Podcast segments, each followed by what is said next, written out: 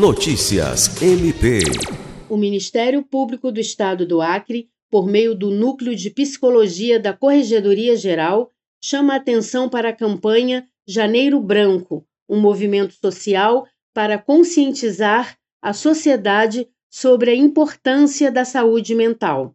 O movimento busca ainda sensibilizar a população, as autoridades governamentais e legislativas a respeito da necessidade de implementação de estratégias e políticas públicas voltadas para a promoção da saúde mental na sociedade, na vida dos indivíduos e nas instituições sociais. Em 2023, o tema escolhido para a campanha, em sua décima edição, foi A Vida Pede Equilíbrio.